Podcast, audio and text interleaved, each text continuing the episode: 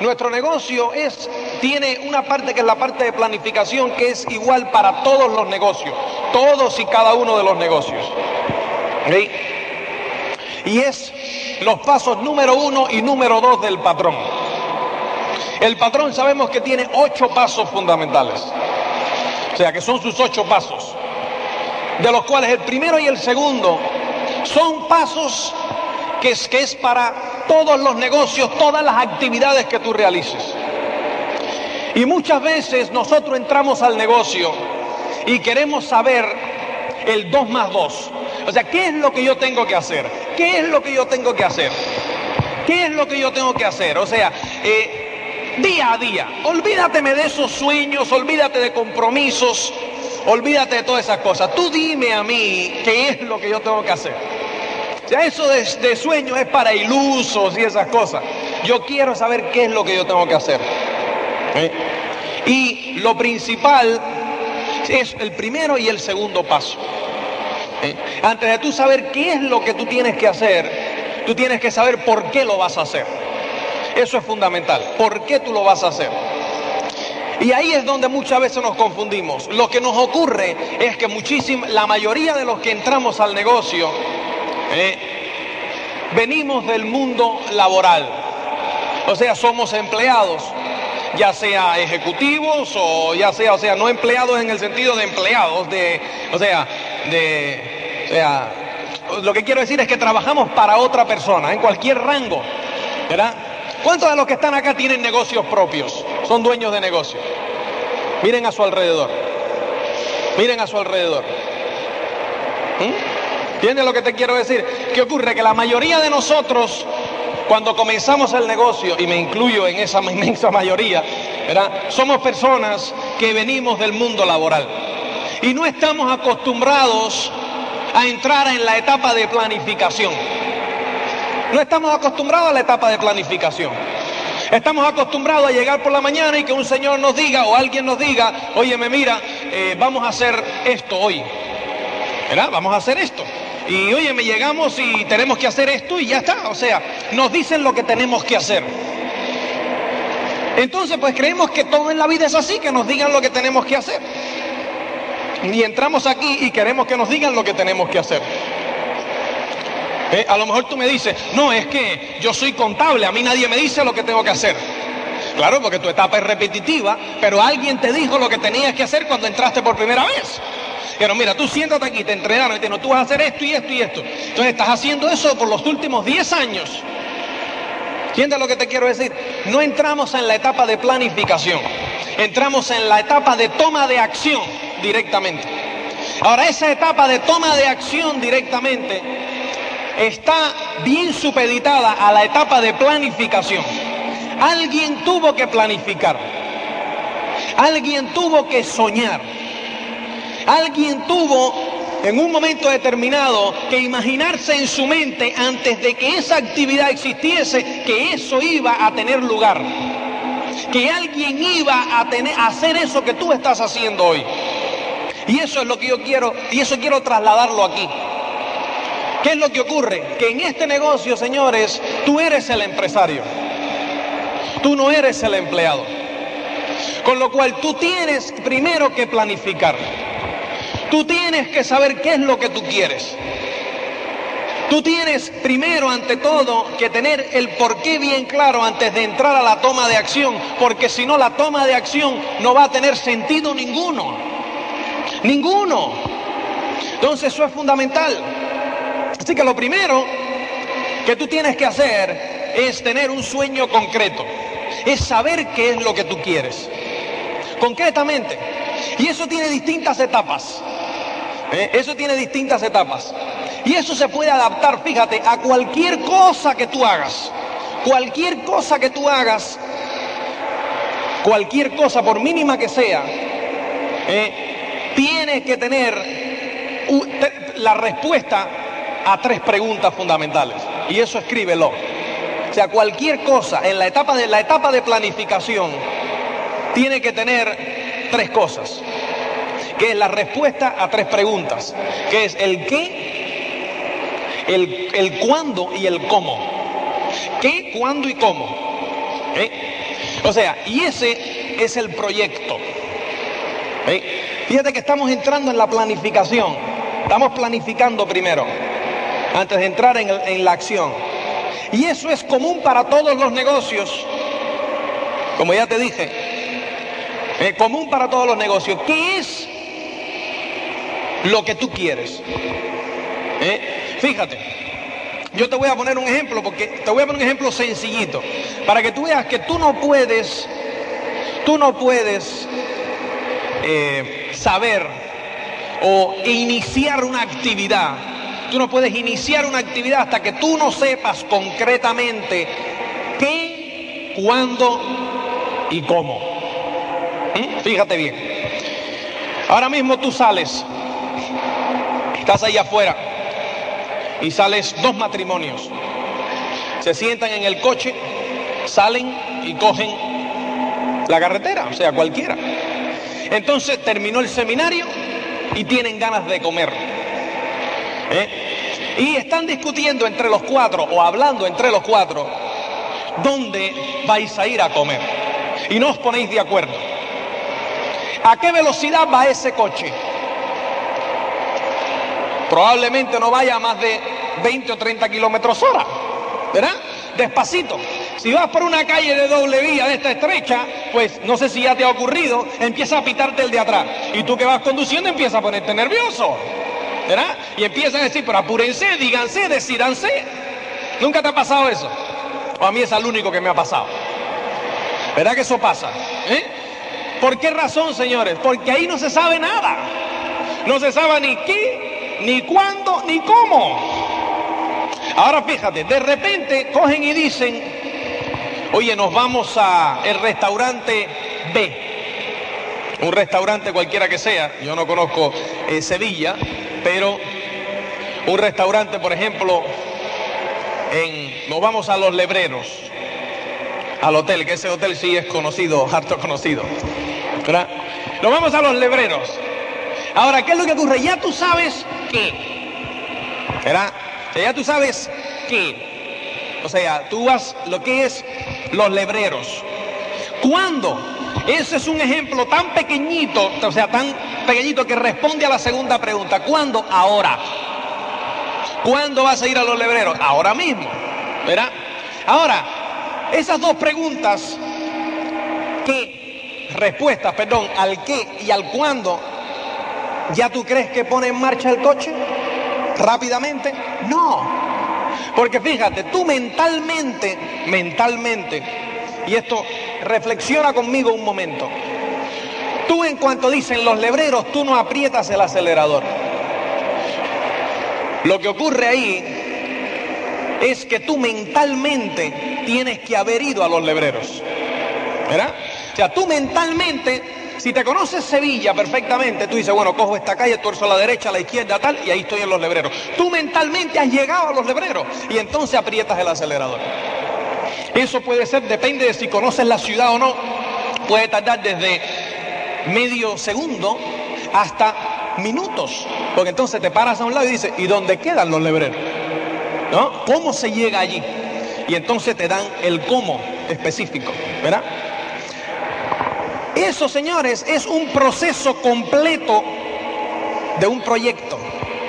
¿Mm? Tienes el qué, el cuándo y el cómo de un proyecto. Ahora, eso, señores, ocurre consciente o inconscientemente en la vida nuestra. Consciente o inconscientemente ocurre eso. O sea, el proceso de planificación. Tienes que planificar. Planificar bien. Ahora, ¿qué ocurre, señores? Ese mismo proceso ocurre en este negocio.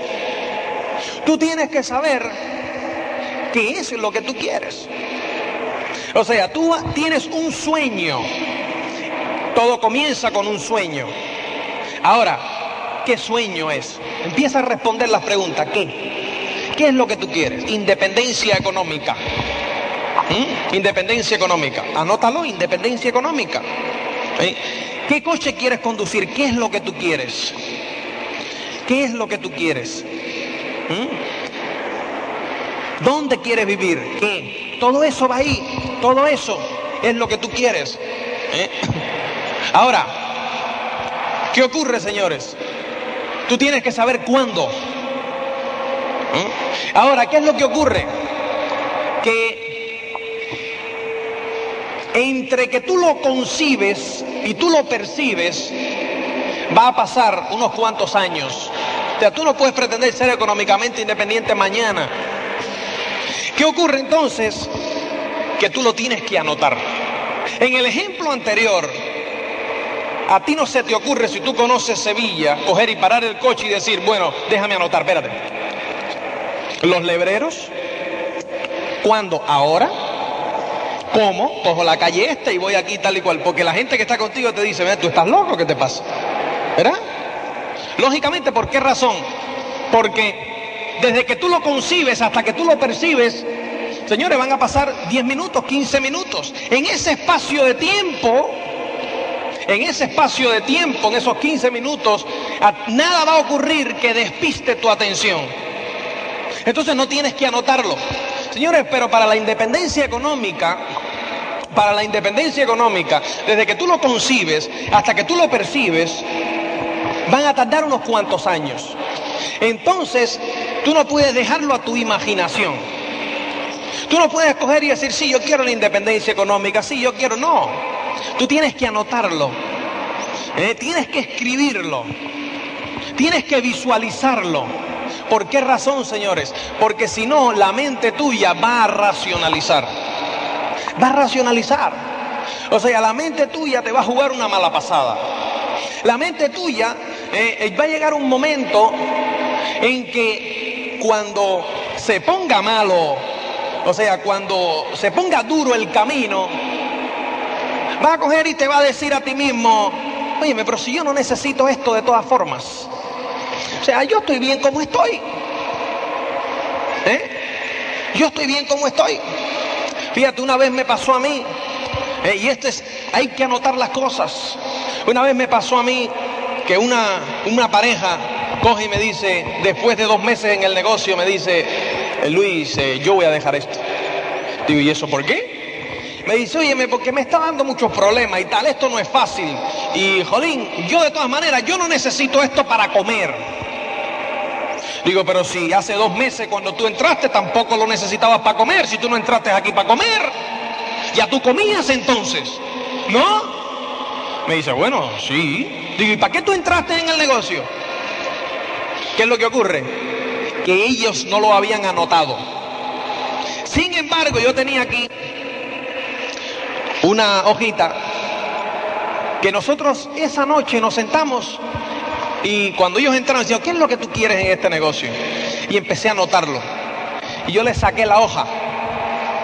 Y le dije, fíjate, esto salió de tu boca y yo lo anoté. Aquí dice que tú querías un conducir un Mercedes. Aquí dice que tú querías una casa mejor para tu familia.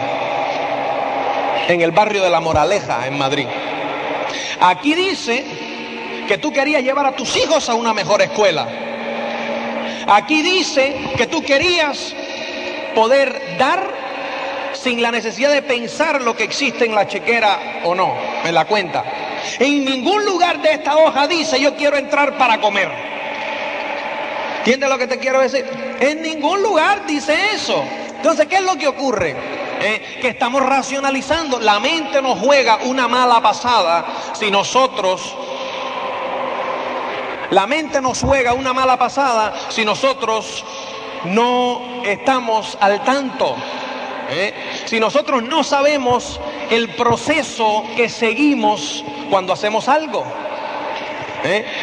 Entonces tú tienes que tener bien claro el proyecto tuyo. El proyecto que tú tienes, tú lo tienes que tener bien clarito. ¿eh? Tienes que visualizarlo. Y más aún en este negocio. Porque es que si tú te vas a un negocio cualquiera, la realidad te hace visualizar. Si tú te abres ahora un concesionario de Mercedes, por ejemplo, de SEAT, y tú inviertes ahí 20 millones, esa misma inversión hace que tú visualices. ¿Qué ocurre? Que tienes 20 millones de pesetas invertidos. Entonces, pues casi siempre de esos 25 son tuyos y 15 son del banco. Y está hipotecado qué cosa, la casa, los hijos, el perro, el gato, todo. ¿Entiendes? Entonces, pues óyeme, si hay que trabajar 25 horas diarias, pues hay que trabajar 25 horas diarias porque hay que salvar la inversión. Esa es la realidad de los negocios tradicionales. Entonces, ¿qué es lo que ocurre? Eh, que eso es, el banco te va a recordar mensualmente que tú tienes que hacer el negocio. ¿Entiendes lo que te quiero decir? Ahora, en este negocio, ¿qué tú tienes invertido? Nada. ¿Qué tú tienes invertido? Absolutamente nada. ¿Eh? Y eso es lo más emocionante de este negocio y lo más peligroso de este negocio. Ambas cosas, lo más emocionante y lo más peligroso. Lo más emocionante si tú tienes una autodisciplina. Y lo más peligroso si eres un indisciplinado. Así de sencillo. ¿Por qué razón? Porque puedes perder el rumbo fácilmente. Cuando dos te dicen que no, uno te dice que tú estás loco, ya uno dice, ay, pero si yo como todos los días, yo no necesito esto. Porque nos olvidamos del sueño nuestro. Entonces yo sí te doy un consejo, anota tus sueños, visualiza tus sueños, vívelos, vívelos. ¿Eh? ¿Qué es lo que tú quieres? Vete a donde lo venden. ¿Qué es un coche? Siéntate. Huélelo. Ah, vívelo. ¿Entiendes lo que te quiero decir? Vívelo. Imagínatelo todos los días. ¿Eh? Después coge, llévatelo a casa, coge catálogos y llévatelo a casa. Pasa a verlo a cada rato, como hacerle la visita a un amigo. ¿Verdad? Es un amigo tuyo que está ahí esperándote, tú le haces la visita, lo tocas y tal. Fenómeno. Y te vas. Y el tío de ahí te dice, ¿te está loco? Está bien. Y sigue pasándole la mano. Por la noche, acuéstate, léete el prospecto del, o sea, el, catálogo, léetelo como si fuese la primera vez que te lo lees todos los días. Apréndete las características técnicas, visualízate en él. Coge también el otro catálogo de la pintura para que escojas el color y la tapicería. ¿Entiendes? Y entonces ya van a decir que ya te has tirado completo. ¿Entiendes? ¿Qué ocurre? Fíjate, hace un año y pico yo comencé ese proceso. ¿Eh? Yo comencé ese proceso. Óyeme, y se convirtió en realidad. ¿Entiendes lo que te quiero decir? O sea, el proceso funciona. El proceso funciona. Tienes que visualizarlo, porque cuando tú visualizas algo, pues te dan más, eso crea energía. Y cuando alguien te dice que tú estás loco, pues entonces dice, sí, yo estoy loco por esto. ¿Entiendes? Todo hay que llevarlo a algo que tú quieres. Si no vas a tirar la toalla, señores. Si tú quieres una casa, ¿eh? pues ve al barrio donde la venden, del barrio donde tú quieres mudarte, ve, ¿entiendes? Llega allí, da vuelta en tu barrio. Mira las casas que hay, tírate fotos. Lleva al crío a que juegue por allí, se familiarice con el barrio. ¿Entiendes? Que juegue con los niños de allí y tal. Y entonces cuando los otros niños le preguntan, ¿y dónde tú vas a vivir? ¿Dónde tú vives y tal? No, yo voy a vivir por aquí. Estamos escogiendo todavía el lugar. ¿Entiendes? Vele diciendo, mira, dentro de poco vamos a vivir por aquí. Para que el niño se vaya familiarizando con el barrio, ¿entiendes? O sea, señores, tienes que visualizar lo que tú quieres. Vete a una agencia de viajes. ¿Dónde tú quieres ir con tu familia? Planea el viaje. Pero llegue y llégate frente a la gente y dile, oye, mire, yo quiero que me planees un viaje de estas características con mi familia y tal. ¿Para cuándo? Para el mes que quieras ir y que te lo prepare un presupuesto escrito que te llevas a casa bajo el brazo. Entonces te sientas con la familia al lado de la mesa y vive el viaje. ¿Entiendes lo que te quiero decir? Eso, señores, pone en jaque a la mente. Eso, pone en jaque. Eso pone en jaque a la mente. ¿Eh? Entonces, pues, ¿qué es lo que ocurre? Que de repente, ¿eh? de repente, pues, eh, los no ya son más pequeñitos, porque tú no estás buscando el no, Tú estás buscando qué cosa, ese viaje, ese coche, esa casa, esa escuela de los hijos. No, él no, él no nos cuenta.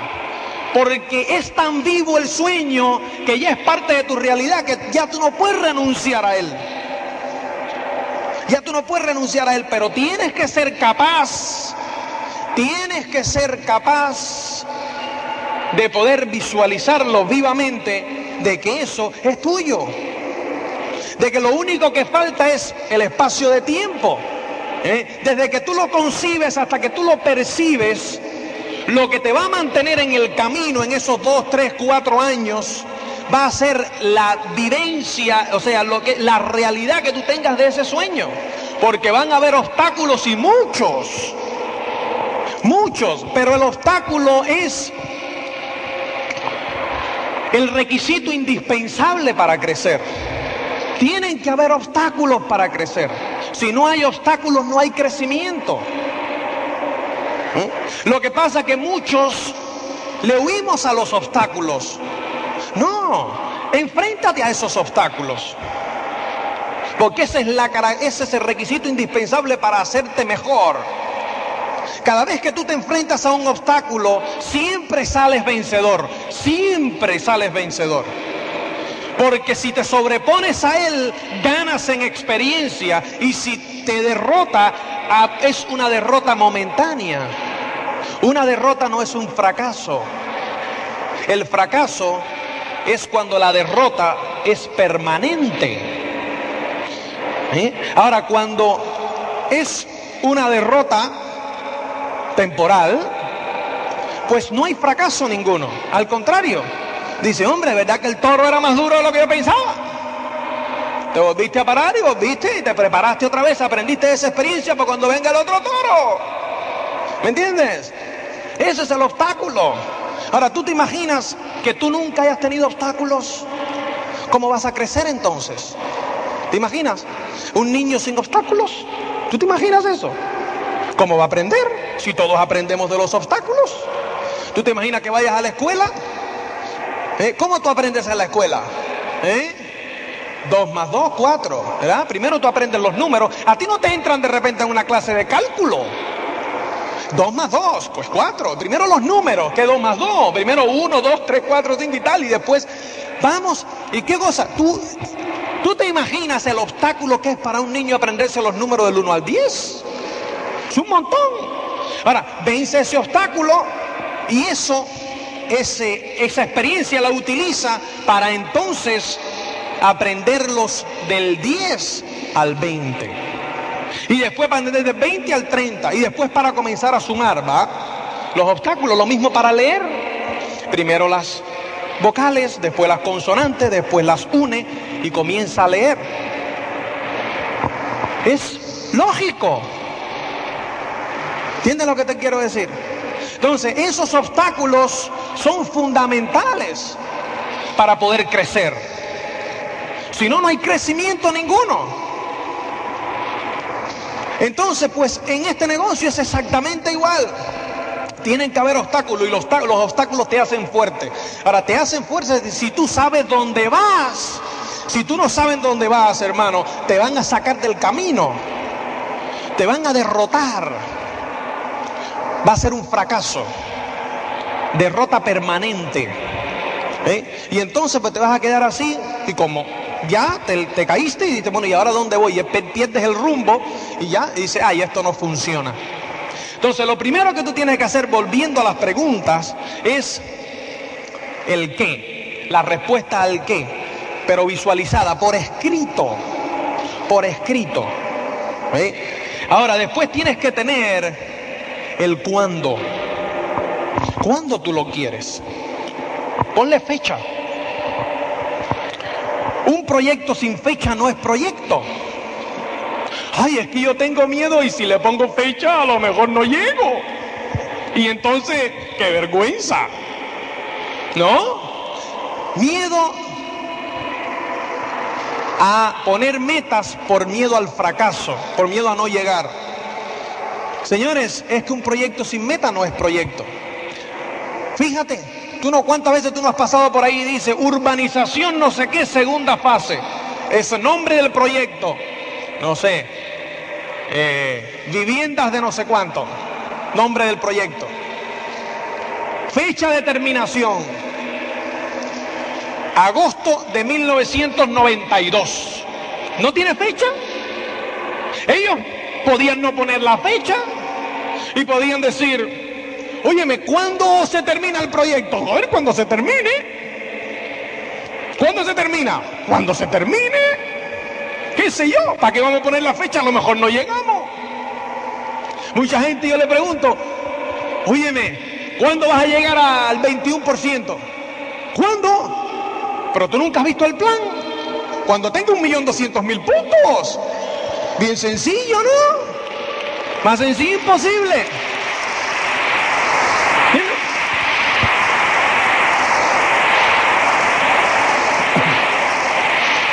Para llegar al 21% hace falta un millón doscientos mil puntos. ¿Para qué yo me voy a poner fecha? ¿Total? Sí, cuando llegue y en la computadora diga el día 31, un millón doscientos, ya entonces soy 21%. ¿No? Fíjate qué sencillo. ¿Tú te imaginas la, unidad europea sin fecha? Unidad monetaria, 1993. Está ahí puesta. A lo mejor no pasa hasta el 95. Pero tiene que haber una fecha hacia la cual cuando nos se reúnan los ministros o quien sea a hablar, siempre tengan qué cosa, fechas y fases, fechas y fases. ¿No? Fechas y las fases para llegar. Ay, que después no siga, no importa, en vez del 93, vamos a ponerlo para el 94. Pero ¿cuándo se cambia la fecha? La fecha se cambia, señores, a las 12 de la noche del día 31 del mes que uno pone la fecha. Hasta las 12 de la noche hay posibilidades. ¿Qué es lo que hacemos muchos de nosotros? Ponemos, en vez de cambiar los planes, cambiamos la fecha. Yo veo que otros ponen fecha. Otros son más osados y dicen, no, yo voy a poner la fecha. Entonces dicen, 21% junio. Entonces eh, coge y te, se trazan, ¿no? Los distintos meses. Y como dicen en, en marzo eh, o abril, abril llega a finales de abril y no están al 15. Entonces ellos dicen julio. En vez de cambiar el plan de acción, cambian la fecha al revés completo. Y entonces dice, bueno, y ahora en julio. Pero entonces, ya en abril, eh, tampoco llegan al 15. Y entonces, bueno, ya, y cuando lo dice, el 21, ¿cuándo? Dice, no, en agosto va a terminar el año fiscal bien. ¿Entiendes? Y van atrasando la fecha. En vez de cambiar los planes. Señores, los planes se ponen en arena y se cambian de acuerdo a las circunstancias. Las metas se ponen en hormigón. Esas son fijas. La meta es fija. La meta es fija y los planes son variables. Tú tienes que ajustar los planes a la situación y meter la tercera, la cuarta, la quinta, la si vas en montaña, vas cuesta abajo, etc. Pero la meta no cambia. La meta no cambia puede que haya un desvío y tal. Bueno, pero entonces ¿qué hay que hacer? Echar un poquitico más el acelerador, a expensas de que te pongan una multa y tal por exceso de velocidad, pero hay que, ¿entiendes? Recobrar tiempo. Entonces, señores, la meta es importantísima, la fecha concreta de cuándo tú vas a llegar. ¿Quién es lo que te quiero decir? ¿Cuándo tú vas a llegar? Y después que ya tú tienes eso, eh, ya pues comienza, ya tienes el proceso de planificación. ¿Qué es lo que tú quieres? Visualizado por escrito, que te quema, puesto en figuras por todos los lugares, el cuándo, con fecha concreta. ¿eh? Y entonces viene la tercera parte, que es el cómo, el plan de acción. Y entonces entran los otros puntos del patrón. Pero antes de entrar a esos puntos hay que tener ciertos compromisos. ¿Entiendes lo que te quiero decir? Primero ciertos compromisos. O sea, acuérdate del qué, acuérdate del cuándo. ¿Qué y cuándo? ¿Mm? Bien concreto. Y el cómo lo vamos a tratar en un momentico. Antes de eso, para asegurar bien el qué y el cuándo, vamos a hablar un poquito de algunos compromisos que le tienes que echar al qué y al cuándo. Compromisos concretos. ¿Eh? Y aquí a mí se me ocurren dos compromisos básicos que tú tienes que tener en cuenta. Dos, bien básicos. ¿Eh?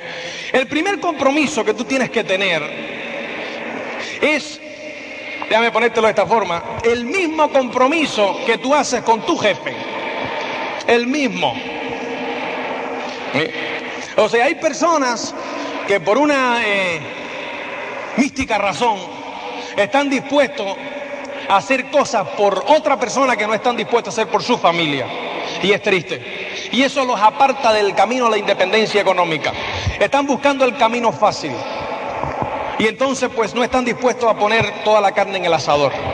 Hay personas que cogen y te dicen, no es que yo no puedo venir a este seminario porque es que estaba lloviendo. O es que lo que sea. O es que me llegó una familiar, mi tía, de visita. Pero, o te dicen, es que yo tenía, oye, ves que tengo un catarro y tengo un cansancio y tal. Sin embargo, si el lunes por la mañana tienen esa misma situación que tienen hoy, eso no es excusa para ir a la escuela, ah, perdón, para ir al trabajo. Eso no es excusa para ir al trabajo. Y no llamamos al jefe y le decimos, oye, es que tengo catarro. O es que tengo a mi tía aquí. Vamos al trabajo. Entonces, para ser rico a otro, sí hacemos todos los compromisos. Para hacernos ricos nosotros, no. Eso no. ¿Entienden? Tremendo el tema. Nos comprometemos con la familia de otro en vez de con la familia nuestra. Es triste. Los otros días me dice uno, es que yo mis niños no los puedo dejar. Sin embargo, los otros días estaba hablando con una eh, amiga que acaba de entrar en el negocio me dice, oye, me oyéndote hablar de eso es triste. Eh, ver cómo las madres dejan a los niños con 40 de fiebre en la guardería y se van a trabajar. Con 40 de fiebre. Ella dueña de una guardería. y se me los dejan aquí, me dice, se van con lágrimas en los ojos a trabajar. Porque hay que ir a trabajar y dejan al niño en la guardería con 40 de fiebre, niños de 3 años. Y esa misma persona te dice a ti el sábado que no puede dejar los niños para ir a labrarse un futuro económico para esos mismos niños. Es triste. ¿Entiendes lo que te quiero decir? Los otros días me encuentro con una que me dice, ay, es que el sábado, el único día que tengo yo para disfrutar de mis hijos. Yo no puedo realizar este negocio. Porque es que por el día trabajo, por la noche me voy a, a enseñar el plan y después los sábados me voy a un seminario cuando veo a mis hijos. Digo, déjame explicarte algo. Lo que te está impidiendo a ti de disfrutar con tus hijos no son las dos horas que tú le pones todos los días por la noche para este negocio, ni las cuatro horas que tú le pones a ir a un seminario o cinco un sábado al mes. Son las ocho a diez horas que tú te estás tirando diariamente para ser rico a otro. ¿Entiendes?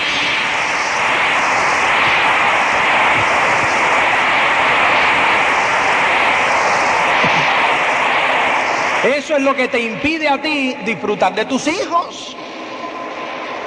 A las 10 de la mañana, cuando el nene mejor está, que se levanta, ¿eh? no, ni eso, porque lo tienes que levantar a las 7 en horas interpectivas para llevarlo con el frío y llevarlo a la guardería. Entonces, pues, a las 10 de la mañana, cuando el niño está más fresco, ahí tú das, dale que te pego trabajando para ser rico otro cuando el niño está más fresco. Y cuando tú estás más fresco. Entonces, cuando el niño está más cansado y cuando tú estás más cansado, entonces ¿quién quiere jugar con el niño? Tremendo el tema. O sea, es que señores, hay que hacer ciertos sacrificios. Hay que hacer ciertos sacrificios. Los otros días llego a un lugar a hacer una orientación y de estas cosas que llego tarde. Yo casi nunca llego tarde, pero ese día llegué. Entonces, pues eh, llego, llegué 40, ese día pues de verdad que eh, hubo una, no te voy a contar la historia, pero eh, llevo 45 minutos tarde, 45 minutos, yo llegaba con una vergüenza. Y llego allí de verdad, o sea, llegaba y fue, le digo como, o sea, digo, oye, me fue mi responsabilidad. O sea, yo estaba resolviendo, me llamaron de Estados Unidos, pues estaba haciendo el problema de la convención, que ustedes saben que la convención se va a llamar La Milagrosa. Han habido 700 mil cambios. Pero bueno, entonces pues estábamos eh, estábamos, o sea, tratando los cambios y tal y cual y estas cosas que me llaman de Estados Unidos y a la hora de salir tuve que resolver esa situación. Porque, óyeme, están en juego 15 mil personas. Entonces, pues había que establecer prioridades y estas cosas que llego tarde, digo, señores, es mi responsabilidad. Eh, he llegado tarde. Espero que me disculpéis, y, pero no os vaya a arrepentir y tal, o sea, vamos a comenzar. Y había un señor ahí delante que me dice, eh, espero que tenga usted una buena justificación para llegar tarde. Seguramente, si en vez de ser yo quien llegue tarde, es su jefe que llega tarde, el lunes por la mañana, o que el jefe lo haya citado en vez de a las 8 que él comienza a trabajar, lo haya citado a las 7 de la mañana para hacer ciertas cosas en el trabajo y nadie tenga llave y el jefe no pueda llegar hasta las 8 y esté fuera en el trabajo sentado, ¿no? En el invierno pasando frío porque no puede entrar y llega el jefe a las 8 seguramente lo recibe y llega el jefe y le dice, hombre, hermano, discúlpame y tal, es mi responsabilidad. Y dice, no importa, señor Rodríguez, pero no importa, si aquí estábamos, no importa. ¿Entiende? Usted tranquilo. Tómese su tiempo, tranquilo, tómese su tiempo, que faltaría más, señor Rodríguez. O sea, usted es una persona tan ocupada, bueno, no, ni, me tiene que decir nada, ¿eh? El hecho de que yo pueda coger una pulmonía da igual, mal rayo me parta, pero usted tranquilo. ¿Entiende lo que te quiero decir? Para ser rico a otro, todas las pleitesías. Para hacerte rico tú, rígido. ¿Entiendes? Rígido. Si no me llega el producto en 15 días, me rajo. Yo no entiendo. No entiendo. No entiendo. Es que me rajo porque hace un mes que no me llega el número. Hombre, espera dos o tres. Si de todas maneras te vas a tener que esperar 65 haciendo lo que tú estás haciendo. ¿Qué más te da un mes más que después? Es que no, no establecemos las prioridades como hay que establecerlas. No, nos confundimos, nos confundimos. ¿Entiendes? Y entonces queremos exigirle perfección a este negocio. Perfección. Perfección a tu línea de auspicio. Que me rajo porque mi auspiciador me gritó. El otro día me llama uno ¿Qué es lo que se ha pensado? Mi auspiciador me gritó y tal, y me rajo. ¿Tú te imaginas eso? Yo cojo el teléfono, digo, ¿cómo? Y me parecía que era mentira. Es una broma, ¿no? Sí, ¿por qué? Si tal, digo, no, pero macho, ¿cuántas veces no te han gritado a ti en tu trabajo y por qué no te rajas allí? Dime, rájate allí. ¿Entiendes lo que te quiero decir? Tienes que establecer prioridades y compromisos. Si no, estás muerto en la carretera.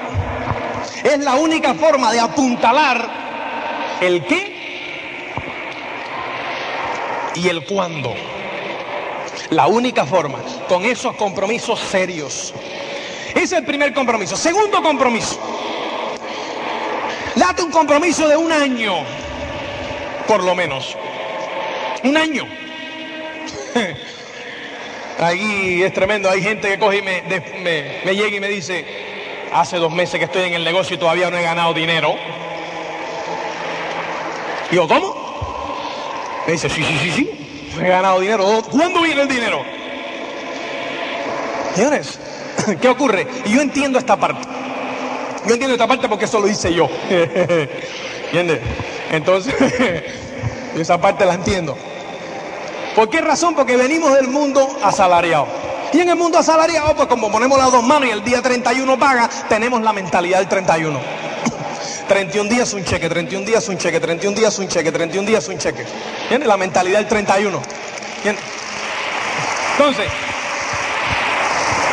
la mentalidad del 31, pues simplemente pues es 31 días. Y estamos cobrando cada 31 días, ¿me entiendes? Señores, tú tienes que entender que aquí tú eres el empresario. Tú eres el dueño del negocio. Tú eres el dueño del negocio. Y como dueño del negocio, ¿eh? tú no puedes estar pensando en el 31. Tú tienes que tirar la línea de inspección más para allá que el día 31. Darle tiempo al negocio. ¿Cuál es la diferencia entre un negocio, un empleado y el dueño del negocio? Primer mes, el empleado cobra X y el dueño del negocio está en menos X. Segundo mes, X menos X. Tercer mes, X menos X. Cuarto mes, X menos X. Quinto mes, X y entonces, si está en este negocio, cero. Si está en el tradicional, está en ese jueguito como tres o cuatro años. ¿Entiendes? Sí, señor. Entonces, pues este, el empleado X, 1. X, 1. X, 2. Y después llega un momento que es X, X. Llega un momento que es X, X más 1. X, X más 2. X, X más 3, X, X más 4, X, X más 100, termina el año. X más la inflación, X más 120, X más la inflación, X más 120. Y así hasta los 65 años aquí. Y aquí eres el dueño del negocio. Puede que aquí llegue X y fracasaste. Sí, pero por lo menos estabas luchando por algo. ¿Entiendes lo que te quiero decir? Pero es una derrota. Ahí es donde tiene que estar tú para decir esto es una derrota temporal. Aprender de esa derrota y volver a la carga. Y ahí estriba la felicidad y ahí estriba el éxito. Este aquí, ¿eh? ¿tú sabes cuál es lo peor de esta X de aquí? Que esta X de aquí, señores, cuando tú haces balance, cuando tú haces balance eh, al año, a los dos años, a los diez años, tú te has dado cuenta que la mayoría de las personas que trabajan para otro no han vivido diez años, sino han vivido un año diez veces. ¿Eh? No han vivido diez años. Han vivido un año y lo multiplicas por 10 y ya está. Y después cuando pasen 20 años, van a, los últimos 20 años van a haber hecho lo mismo. En el mismo lugar sentado mirando el mismo papel. Firmando nóminas o haciendo tal. Los otros días voy a sacar un depósito legal de una cinta y veo al tío viendo cuñitos. Le digo, ¿cuántos años hace que trabajo usted aquí? Me dice, 10. Le iba haciendo lo mismo y me dice, lo mismo. Qué genial, macho, cuñito. Todavía le quedan como 40 poniendo cuñitos. Pues óyeme, él se puede quedar en su casa y multiplicar a su mente y ha vivido un año 40 veces. Porque en el año ha cambiado de coche, en los 40 años dos veces, ha ido los 40 años al mismo lugar de vacaciones, con la misma gente, con lo mismo. Óyeme, multiplica un año 40 veces y ya está. ¿Entiendes lo que te quiero decir? Entonces aquí es donde está la, felicidad. ¿Por qué? Porque tú estás siempre en jaque, siempre en el más. ¿Entiendes? Y ese es la diferencia entre el empleado y el empresario. Así es, tú eres empresario en este negocio. Fíjate que aquí en este negocio no hay un día igual al otro. Siempre hay una pareja distinta. Siempre hay un, alguien distinto con quien tú estás hablando. Entonces, tú tienes que echar cuenta por lo menos darte un año. Y en ese año yo te voy a decir una cosa, haz un compromiso de un año de hacer las cosas como te dicen las personas que saben. Y aquí hay gente que coge y te dicen, es que yo no puedo invertir. Uno le dice, tienes que invertir en tu negocio. Dice, no, yo no invierto hasta que no gane. Digo, ¿cómo? Es que es el ramalazo del empleado. Digo, ¿cómo es eso? Dice, no, no, no, no, yo nada más que voy a invertir exactamente lo que gane. Digo, bueno, ¿eh? estás en tu negocio, señores. Tú no puedes aplicar esa mentalidad del empleado a un negocio donde tú eres el empresario. No puedes. Tú tienes que ir con la mentalidad del empresario. ¿Tú te imaginas que ahora tú vayas, que tú utilices esa misma mentalidad para abrir una zapatería? ¿Tú te imaginas? Llegas y pones, te regalan el local, porque no puedes invertir, o sea, tu familia te regaló un local. Y dice, bueno, yo voy a poner una zapatería. Y le pones el letrero afuera con, pintura que te, regalaron también, porque no puedes poner un letrero, porque no has ganado, ¿no? Entonces pones zapatería. Entonces llega la gente del barrio y dice, ¡eh, Paco! ¿Qué tal la zapatería y tal? Bien, hombre, fenómeno. ¿Cuánto la abre? No, ya está abierta. ¿Cómo que está abierta? Sí. Hombre, ¿y dónde tienen los zapatos? Yo no estoy esperando a que la gente compre primero para comprarlo. ¿Entiendes lo que te quiero decir? No funciona esa mentalidad. No funciona. ¿Entiendes? O si no le pones bar. Hombre, ¿cuándo lo abres? Ya está abierto. Dame una cañita. No, no, paga primero y en dos o tres meses te la traigo. Cuando ya... No funciona, señores. Hay que invertir. Hay que invertir en el negocio. Ahora, la gran ventaja de este negocio es que no tienes que invertir la cantidad de dinero que exige el marketing tradicional en cualquier otro negocio. Esa es la gran ventaja. Pero invertir, hay que invertir. En tiempo y en dinero. Los otros días me llega y me dice uno, es que la convención, bueno, son 60 eh, eh, mil pelas, cuando no se había hecho el cambio. Son 60 mil pelas, macho, y 60 mil pelas son 60 mil pelas. Yo no tengo. Y bueno, puede que tú no tengas. Sí, yo no te voy a discutir eso. Ahora, yo sí te garantizo una cosa, y este es mi modo de pensar. En la vida, a todo lo que tú le das prioridad, uno, emergencia, uno, aparece y se hace. Aparece dinero, aparece tiempo, aparece lo que haya que aparecer para que eso se realice. ¿Correcto eso? ¿Cuántas veces tú no has estado y el coche se te ha roto? Se ha llevado a arreglar. De repente y de repente, pues se oye, me te dicen, macho, son 60 mil pelas. ¿Qué ocurre? Yo no sé cómo ni de dónde, pero esas 60 mil pelas aparecen. ¿No es correcto eso? ¿Por qué razón? Porque se le ha dado prioridad uno. ¿No? ¿Eh? Los otros días me dicen, es que yo no tengo tiempo. Es que yo no puedo dejar el trabajo y tal. Y esto es comparando mal y pronto. El otro día estaba viendo yo a un amigo que me decía, macho, se me ha puesto mi madre enferma en Coruña, me tengo que ir. Digo, hombre, ¿y el trabajo? Me dice, no, ya me las he arreglado. Porque tenía prioridad uno. Cuando tú tienes prioridad uno, aparece el tiempo y aparece el dinero. Prioridad uno. ¿Eh? Ahora,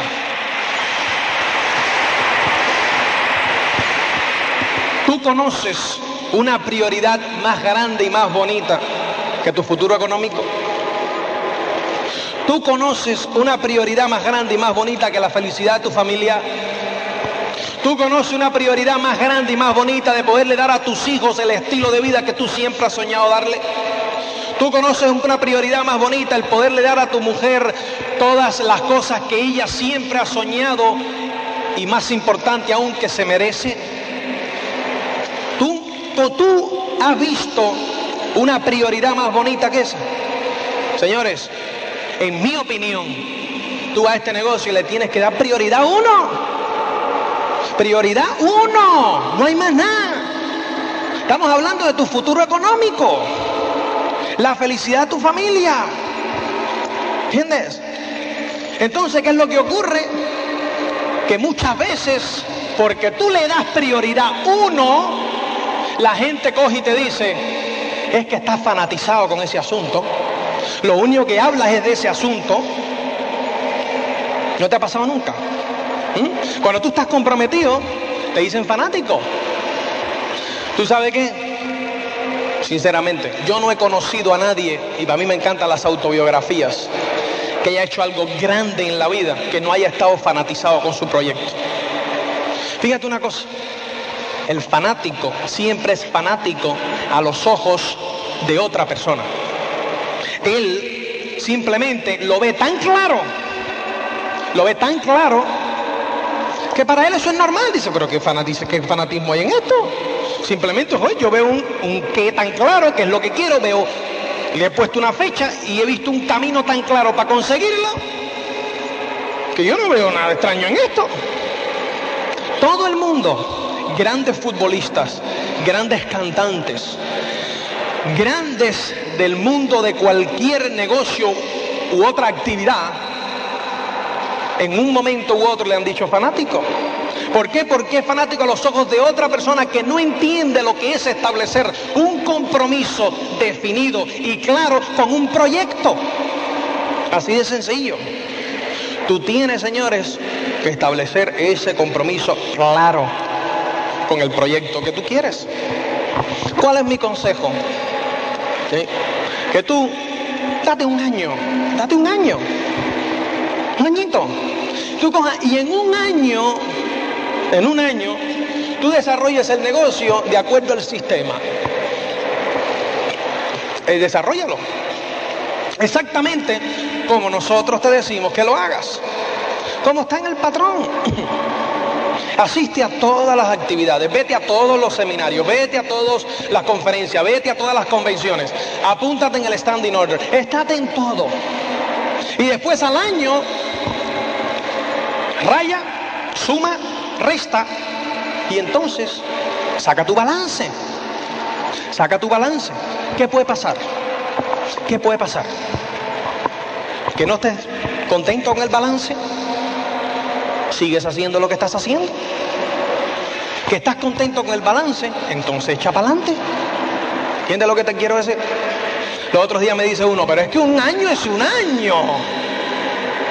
Digo, ¿cuánto hace que tú estás trabajando y tú estás trabajando? Me dice, 20 años.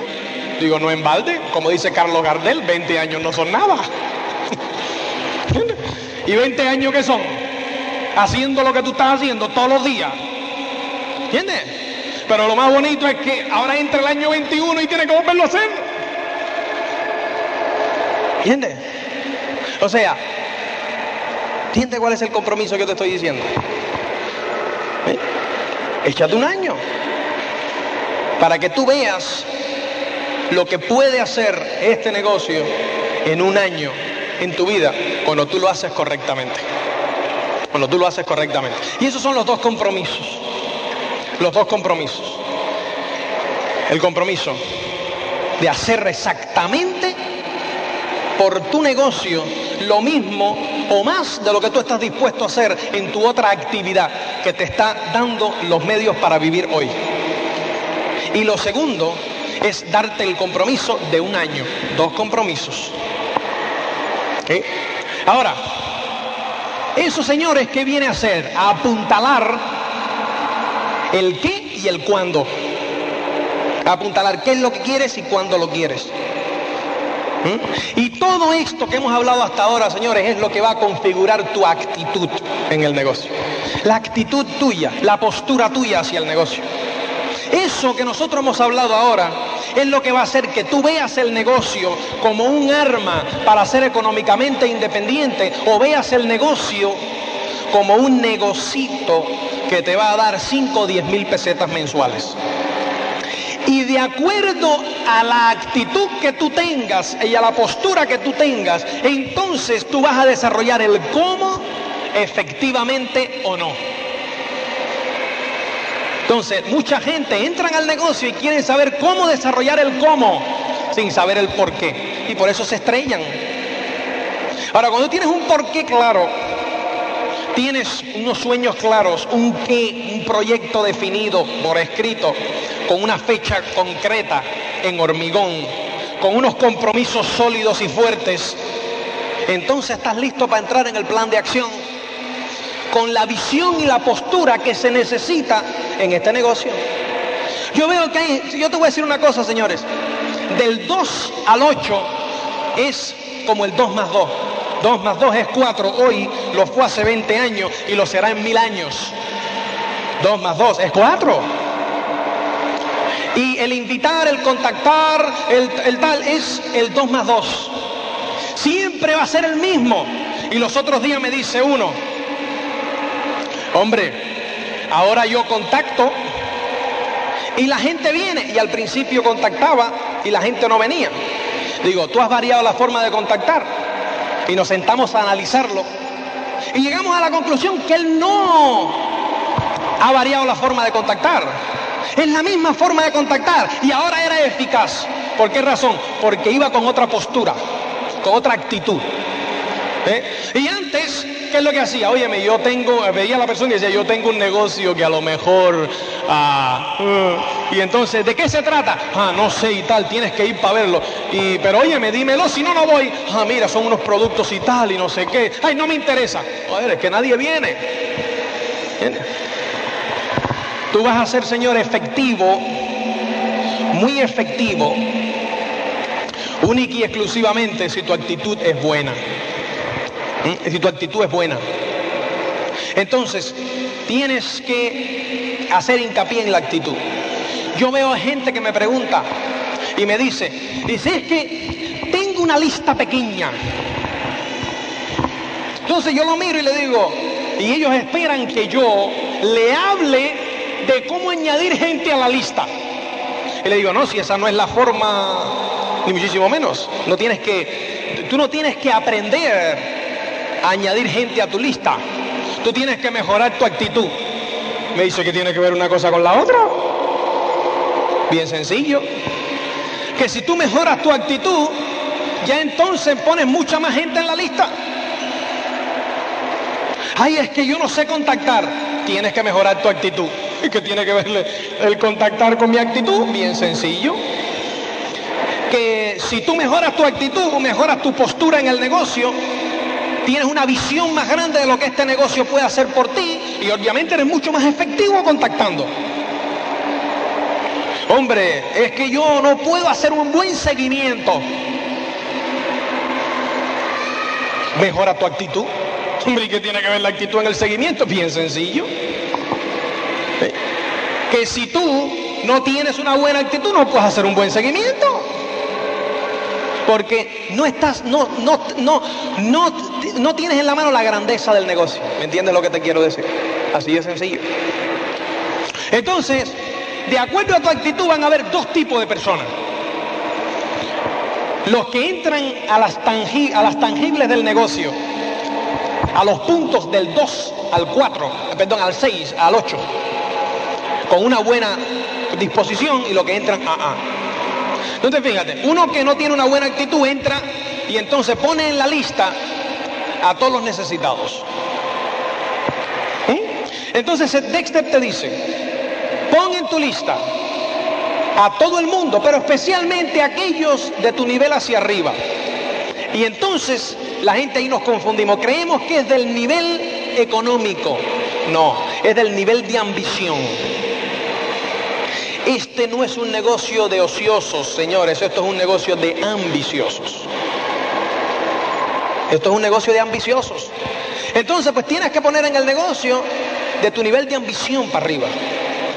¿Eh? Y entonces, fíjate, yo cuando me siento con uno de mi gente, ayudarle a hacer la lista, veo a la gente en la lista y yo siempre le pregunto, ¿quiénes son los más bravos de aquí, de la lista esta? Y me dicen, bueno, yo creo que fulano, fulano y fulano. Y siempre mi pregunta es, ¿por qué?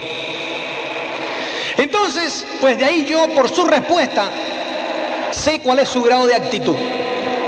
¿Mm? Si coge y me dice, ay, es que fulanito está muy bien porque es que se ha quedado sin trabajo. Y entonces pues tiene 10 hijos y no tiene con qué darle de comer. No es que a fulanito no haya que enseñarle el negocio, ojo, pero, ¿me entiendes? Está inclinándose hacia los necesitados. Y yo, claro, no mido por ese, pero si sus 10 o 15 más bravos, él lo pone en orden prioritario de necesidad, entonces tiene un problema de actitud. Y yo no voy a coger y decirle, tienes que poner a los más No, le voy a decir, ven acá, ¿por qué tú entraste a este negocio? Y empiezo a hablar de los sueños. Y él ni se imagina, y está diciendo, bueno, ¿y qué tiene que ver la lista que yo le he hecho con lo que este tío me está hablando? Bien sencillo, que yo voy a, a que agrande su sueño, a que agrande sus horizontes, a que agrande su visión en el negocio, a que agrande lo que este negocio le puede ofrecer. Y cuando él vea y agarre, aumente su visión, automáticamente aumenta la gente que pone. Automático. Pero hay que hacer hincapié desde la actitud, no desde la lista. La lista viene aumentando cuando aumenta la actitud, no cuando aumenta aquí el, el conocimiento de poner gente, eso no aumenta. Si la gente ya tú las conoces. Ese es el 2 más 2, 4. ¿Entiendes lo que te quiero decir? Y entonces entra el segundo, la segunda persona que coge y te dice, fulano y fulano, ¿por qué? Hombre, porque fulano es una persona íntegra, con mucha ambición y lo necesita. Fenómeno. Se quedó sin trabajo, fenómeno. Y fulano, fulano es ingeniero de mi trabajo y tal, y es un tipo ambicioso. Es un tipo que siempre está buscando algo. Cada vez que conversamos, dice, joder, yo no estoy satisfecho con lo que tengo, yo quiero más, estoy buscando la forma. ¿Entiendes lo que te quiero decir? Es un tío que siempre está liado. La persona que no tiene una buena actitud tiende a poner en la lista a todo aquel que tiene tiempo. Y entonces te dice, fulano llega del trabajo a las 3 de la tarde. Llega el trabajo a las 3 de la tarde y no hace más nada en toda la tarde. Y tiene la tarde y la noche libre. Ese tiene la tarde y la noche libre precisamente porque no quiere lío. Y ahí vienes tú a complicarle la vida. Entonces te dice, no me complique. Y cuando se le enseñes a 10 de eso, viene y te dice, esto no funciona porque nadie quiere. Claro, a la gente que se lo está enseñando, que va a querer? ¿Entiendes lo que te quiero decir? Estás enseñándose a la persona equivocada. Sin embargo, cuando tienes una buena actitud, digo, oye, a las 11 de la noche, otro día me llamó uno y me dice, tenemos un plan a las 11 de la noche. Porque es un tío que nada más que puede a las 11 de la noche. Y yo, cuenta conmigo. Que ese tío, efectivamente, en cuanto. Le digo, oye, y eso, bien sencillo, nos sentamos al plan y le digo, oye, ¿por qué tú vienes ahora? Digo, macho, buscando las habichuelas para la familia. O sea, que ya estoy loco buscando una forma. Le digo, siéntate aquí que te voy a explicar este tema. Y enseguida. Entonces cuando cuando termino me dice, macho, yo todos los días llego a las 11 de la noche, pero yo creo que entre 11 y 2 de la mañana podemos hacer algo de esto. ¿Entiendes? Está buscando más. Y ese está liado, pero está liado porque quiere más. Y el que tiene una buena actitud busca ese tipo de persona. El que quiere más.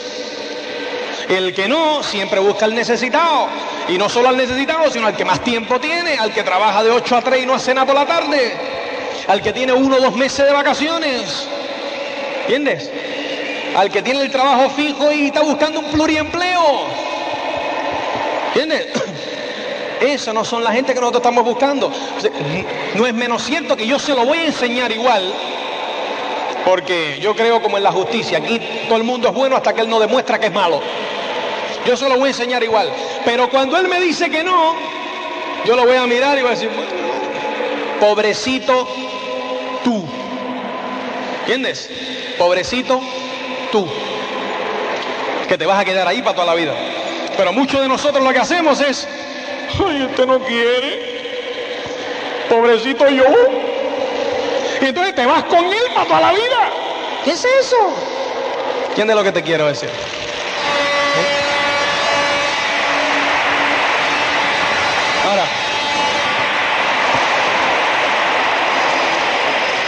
¿Qué ocurre? Tienes la lista. 100 nombres con buena actitud, buena gente, gente con compromiso, gente que quiere más, gente ambiciosa. Entonces, pues, vamos a invitarlo. Vamos a invitarlo. El que tiene una buena actitud, invita bien. El que tiene una buena actitud, llega haciendo un favor a las personas. El que tiene una mala actitud llega pidiendo un favor de las personas. Y entonces nadie viene. Nadie viene. Llega, hombre fulano, ¿qué vas a hacer mañana por la noche? Es que tengo un compromiso que viene una gente ahí a enseñar una cosa a casa. Oye, hazme el favor de venir y tal, hombre, y tal. Es que tal. ¿Entiendes? ¿Por qué? Porque él lo que está buscando es una cosita que le va a dar 5 o 10 mil pesetas. Y a lo mejor no lo dice así. Y a lo mejor lo dice de la misma forma que el que tiene buena actitud. Oye, ven a mi casa a las 8 y tal. Pero se le ve el plumero, o sea, se le ven los ojos. En los ojos se le ve que no tiene ese hambre, que no tiene esa actitud, que no tiene esa postura. Que no tiene esa postura. Y el que tiene una mala actitud acepta excusa de la gente. El que tiene una mala actitud invita y dice, no, es que no puedo porque tengo no sé qué, ah, está bien, y se va. El que tiene una buena actitud coge y le dice, óyeme, ¿qué te parece fulano? Mañana a las 8 que lo que tengo es un fenómeno. Hombre, ¿y qué es lo que tiene y tal? Es que mañana tengo una entrada para el teatro a ver a la caballé. Cancela la caballé. Tú ven para acá. ¿Entiendes? Por eso tú lo puedes hacer si tú tienes una buena actitud. Si tú tienes una mala actitud, tú dices, la caballé. ¿Cómo voy a poner este negocio al lado de la caballé? ¿Entiendes? ¿Entiendes lo que te quiero decir? Porque ves este negocio como un negocito de 5 mil pesetas. Entonces, pues figúrate, la caballé, la caballé. ¿Entiendes? Así de sencillo. Yo cuando me digo, olvídate de la caballé y tú en casa, que después vamos a poder alquilar tú y yo a la caballé para que nos una ópera en el cuarto estar. Ya está, se acabó. Ya está. ¿Entiendes? Pero ¿qué es lo que te va a dar el negocio a ti? ¿Cinco mil pesetas? ¿O te va a ser económicamente independiente? Eso depende de qué, de la actitud. Entonces, cuando yo veo una persona que una vez tras otra no puede invitar a nadie y no puede tener a nadie en casa a la hora de una reunión, no tiene un problema de invitación. Y la mayoría de nosotros nos volcamos en enseñarlo a invitar. No, no te vuelques en enseñarlo a invitar. Vuélcate en elevarle su actitud y decirle, vaya ven acá, ¿por qué tú estás en este negocio? Eso a mí me encanta. Entonces yo ahí le cruzo completo. Porque él cree que yo lo voy a enseñar a invitar y ahí yo voy y le digo, ¿por qué tú estás en este negocio? Explícame. ¿Mm? No, hombre, y tal. Y, ¿Tú crees que esto te puede hacer a ti económicamente independiente?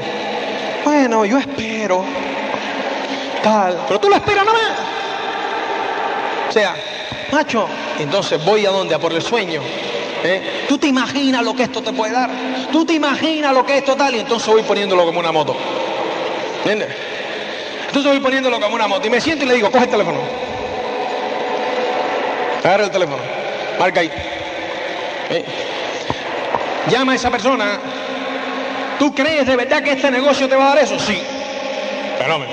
Llama y dile, Pepe, mañana a las 8 aquí en casa, que lo que tengo en la, lo que tengo es un proyecto que no te lo van a imaginar. Y como tiene esa actitud momentánea, porque es, es mi actitud la que tiene, ¿me entiendes? No es la de él, pero por algo se empieza. ¿Entiendes? ¿Ah? y ve que funciona. Le digo, ve, lo que tienes que elevar es tu actitud, no la forma de invitar. ¿Entiendes lo que te quiero decir? Ahora, la cinta de contacto para invitar. La cinta de contacto. O sea, yo la cinta de contacto la utilizo. O sea, cuando yo, déjame ponértelo de esta forma. Si yo conozco una persona que es mi vecino y lo hemos visto un montón de veces y hemos hablado un montón de veces, yo lo voy a coger y le voy a decir, óyeme Rafael, mañana en mi casa a las 8, que lo que te voy a presentar es un fenómeno. Ya está, y no hace falta cinta, no hace falta nada. Con el vecino al lado, con el que tú conoces, lo que te voy a presentar es fuera de serie, lo que tengo en la mano es sensacional. Pero ¿y qué es, hermano? ¿Qué? Mañana nos vemos a las 8. Y me voy. Yo he tenido gente cuando yo le he dicho que a las 11 de la noche me llaman a casa y me dicen, voy para allá, hermano, no puedo ni dormir, ¿qué es? Mañana te enteras. Pero óyeme, que intriga, digo, ni intriga ninguna. Cuando tú lo veas, entonces vas a decir, hermano, esto es sensacional. ¿Cuándo tú puedes decir eso? Con ese entusiasmo y esa alegría. Cuando tú te crees lo que tú estás diciendo. Pero si tú no te lo crees, tú estás diciendo, joder, y si le digo eso y después no le gusta, qué vergüenza, qué corte. ¿Entiendes? Eso es problema de tu actitud. Eso es tu actitud. Porque cuando a mí me dice, pero tú, tú me, has, tú me has llamado a mí con eso, para esto. Digo, hombre, económicamente independiente, pero, pero, eh, yo me extraño de que él se ponga así. Eh, pero, hecho ¿tú has conocido algo mejor que esto? No me digas, cuéntamelo. No, porque si tú me dices que no es esto, toma, cuéntamelo. Dale. Se quedan así. Bueno, yo, ¿tú conoces algo que te puede hacer económicamente independiente en cinco años? Con esta inversión, cuéntamelo. Dale. Entonces, ¿pero qué hace que no tiene poca actitud? Hombre, yo pensaba que te iba a gustar, pero vamos, yo lo siento haberte hecho perder el tiempo. ¿Entiendes? Entonces, problema de actitud. Un problema estrictamente de actitud. Entonces, ¿qué es lo que tú tienes que hacer hincapié? ¿Cómo invitar? No, en la actitud del individuo. ¿Entiendes? En la actitud del individuo. Problema de actitud. Entonces tú tienes que velar por esa actitud. tienes que velar por esa actitud. Entonces, pues la persona que tiene una buena actitud tiene gente en casa. Invita bien. Quita el anzuelo cuando hay que quitarlo. Porque sabe que él está haciendo un favor a la otra persona y quita el anzuelo. Y cuando la persona le dice, pero ¿qué es, tío? Pero ella es intriga y tal y cual y tal. Tranquilo, no venga que ya yo no te necesito. Tranquilo, yo tengo dos o tres personas en mente y tal. Y cualquier cosa después te hablo. Y lo dejo con la palabra en la mano y me voy. ¿Tú me entiendes? Porque yo sé la magnitud de lo que yo tengo y él no. Entonces, ¿quién es el que? Yo soy el que controlo la situación. Sí, es sencillo. Tú tienes que estar en control siempre. La persona con buena actitud está en control siempre. Siempre. Entonces tú tienes que estar en control. Ahora, venimos después dónde? El día de la reunión. El día de la reunión. La persona de una buena actitud llega, está vestido bien, tiene el teléfono descolgado, desconectado, tiene el televisor fuera, tiene los niños fuera, esa es la cosa más importante. Esa noche en su casa es un evento tremendo, porque es su independencia económica. Pero la persona de una mala actitud, ese coge y tú lo llegas y tú ves que tiene la televisión puesta, tiene el gato corriendo por ahí, ¿entiendes? En los niños por ahí tal, tiene todo el mundo tomando whisky ya, los panchitos, las aceitunas, por todos los lados. ¿Por qué razón? Porque eso es un evento social. Entonces tú lo miras y estás así. Como de la carita, ¿no? ¿Qué voy a hacer? O sea, tú sabes. ¿Entiendes lo que te quiero decir? Tú no te cabreas ni muchísimo menos. No, no, es que no te puedes cabrear. Porque es que es como un niño recién nacido. Hay que educarlo. Ahora, cuando se termine eso, le digo, siéntate aquí. ¿Qué he hecho mal? Óyeme, ¿por qué tú estás en este negocio? Se quedan así, ¿y esto qué tiene que ver? Porque lo que él ha hecho no es porque él no, yo digo, ¿tú te has leído esto que hay aquí? Dice, sí.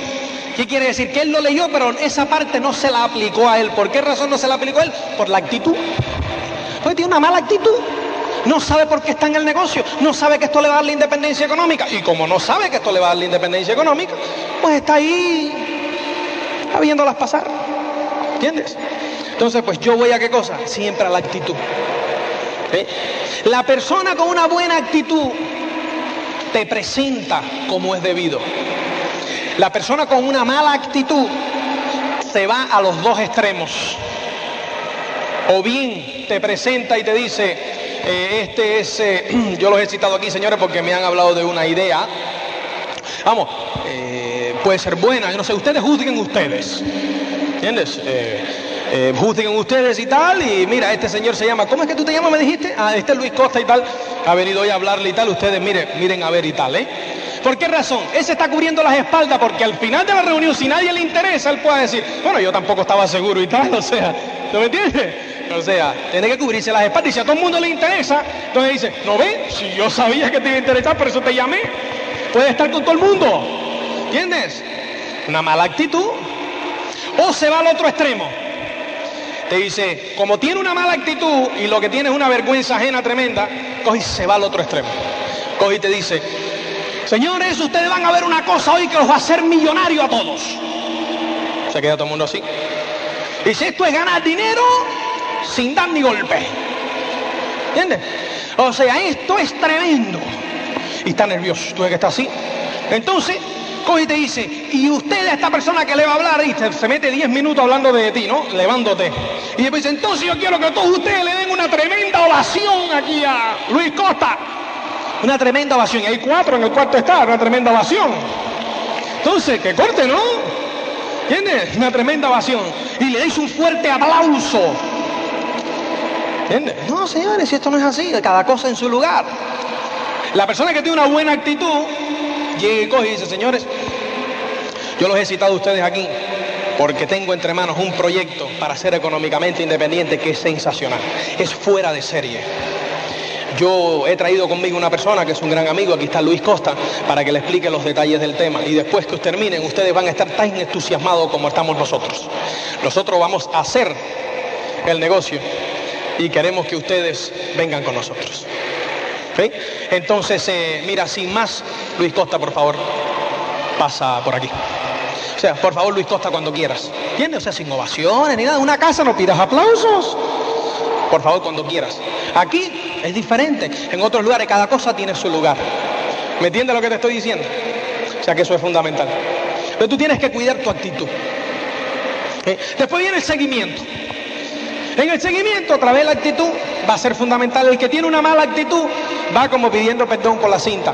Oye, mira, eh, ¿no te gustó? Ah, bueno, mira, está bien. Ah. Que tiene una buena actitud, llega y dice, oye, ¿qué tal? Interesante, ¿no es cierto? sí, sí, tal.